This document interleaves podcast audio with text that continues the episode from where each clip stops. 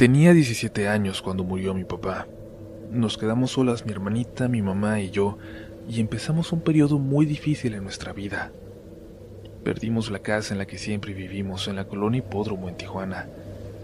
Había problemas de los que mi papá nunca nos habló y así, de pronto, ya no teníamos ni dónde vivir.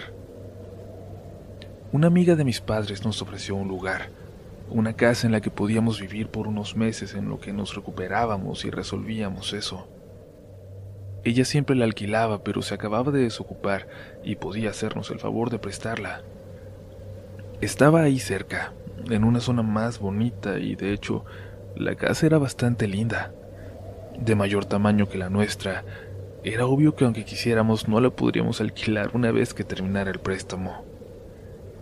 La casa, para ser sincera, se sentía muy fría. Al principio pensamos que era porque estaba deshabitada, pero no. Incluso cuando metimos nuestras cosas, cuando ya estábamos ahí, la casa seguía siendo fría. Yo me pasaba las tardes sola, yo salía a la prepa un poco antes de que mi mamá saliera a llevar a mi hermanita a la escuela rumbo a su trabajo. Luego ella pasaba por ella y se la llevaba a la oficina, y hasta las siete u ocho de la noche volvían a la casa. Yo llegaba casi siempre a las cuatro. No me acostumbraba a estar sola en ese lugar. No lograba sentirlo mío realmente, como mi hogar. Sentía que estaba invadiendo el espacio de alguien más. Siempre me iba a mi cuarto y ponía música mientras empezaba mi tarea, y en una de esas ocasiones escuché algo. Algo que parecía venir de afuera de mi cuarto y que me hizo apagar la música para escuchar con atención.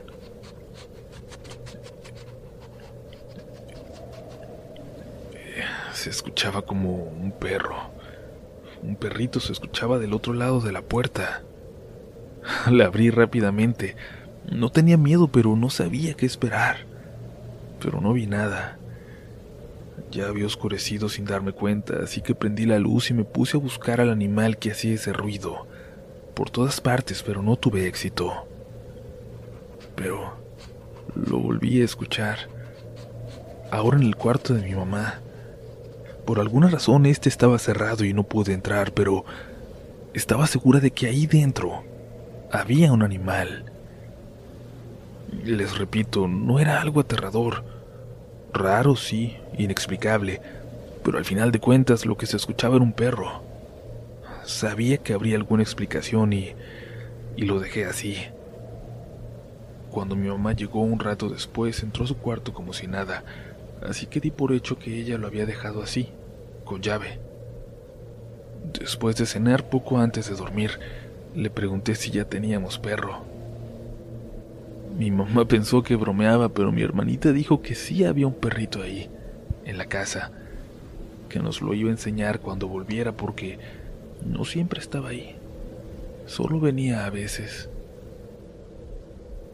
Se me hizo muy raro a mí también, pero quedamos a la espera de que mi hermana nos volviera a platicar al respecto. Ella tenía un problema en el habla que ha ido mejorando, pero en aquel entonces era poco lo que podíamos platicar. Casi me olvidaba del asunto hasta que unos días después me desperté cerca de la medianoche. Escuchaba claramente que algo respiraba en mi habitación. Era el perro.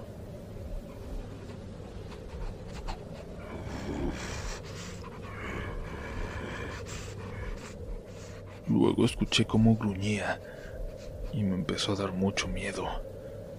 Fuera lo que fuera, era completamente anormal que se encontrara en mi cuarto, con la puerta cerrada como la había dejado. Me tapé la cara. Por fortuna, tengo la mala costumbre de meter el teléfono debajo de la almohada al dormir, así que lo saqué lentamente y le mandé un mensaje a mi mamá. Le dije que sentía que había algo en mi cuarto. Ella entró en mi cuarto momentos después encendiendo la luz. No se miraba muy preocupada. Sentí que no me había creído del todo. Le dije que me iba a dormir con mi hermana. No quería dormir sola después del susto que acababa de pasar. Cuando me acosté al lado de mi hermanita, se despertó. Me dijo,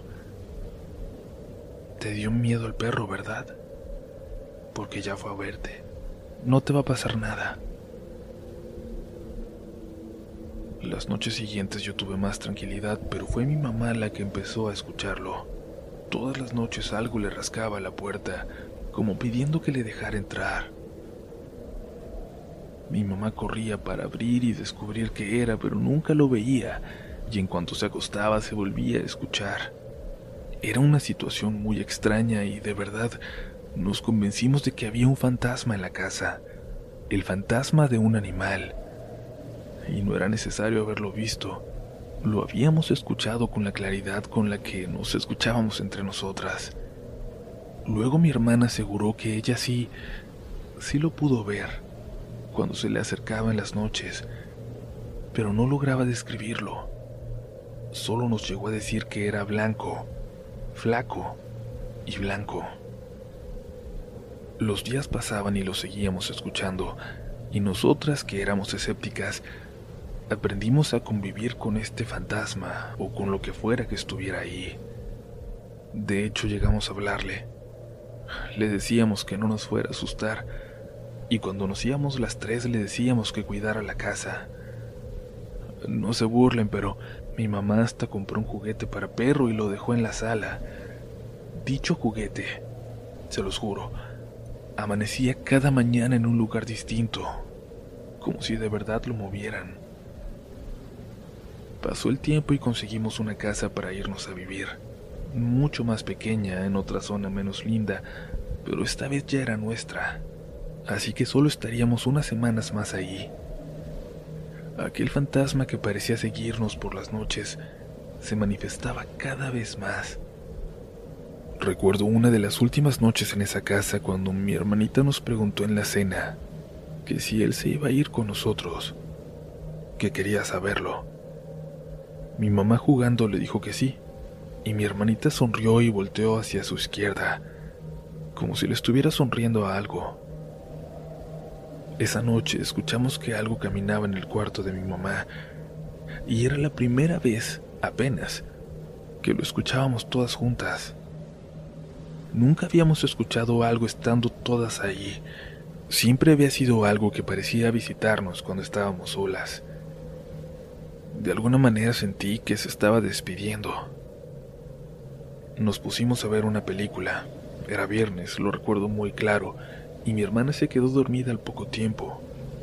Mi mamá y yo terminamos de verla, y luego platicamos un poco, y al final ya eran las doce para cuando le ayudé a mi madre a cargar a mi hermanita para llevarla al cuarto.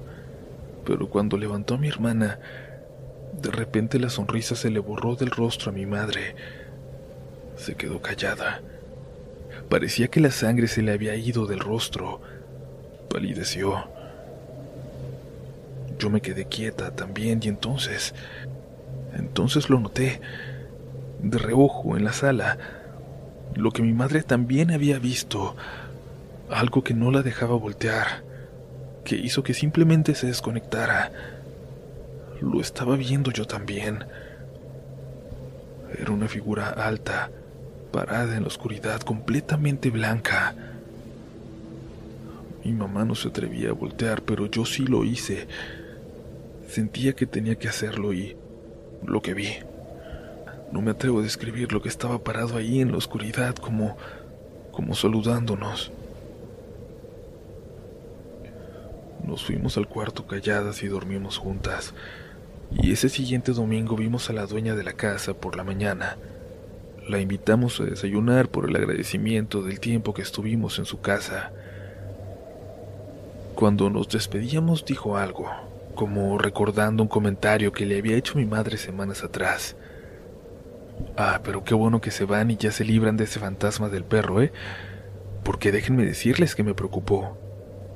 Nunca ha habido animalitos en la casa, pero sí hubo algo muy extraño con don Eleazar, que en paz descanse el señor que vivió por años ahí.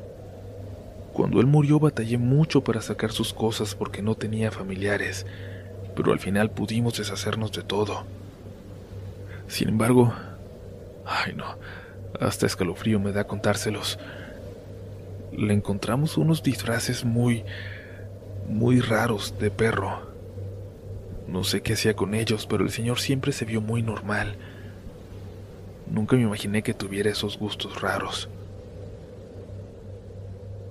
Ni mi mamá ni yo pudimos contestarle, pero no volvimos a quedarnos solas en esa casa hasta que nos fuimos definitivamente.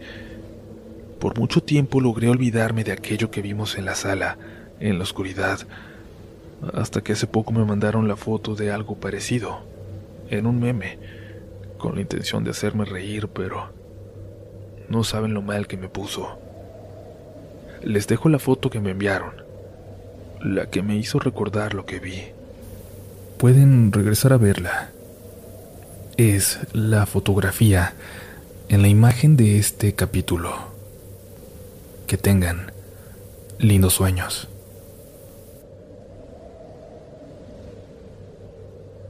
Si te gusta este contenido, no dudes en suscribirte para que estés pendiente de lo nuevo que tenemos cada semana. Síguenos también en Instagram y Twitter, donde nos encontrarás como RDLN Oficial. Y también puedes suscribirte a YouTube, donde tenemos varios relatos nuevos cada semana. Esto es Relatos de la Noche.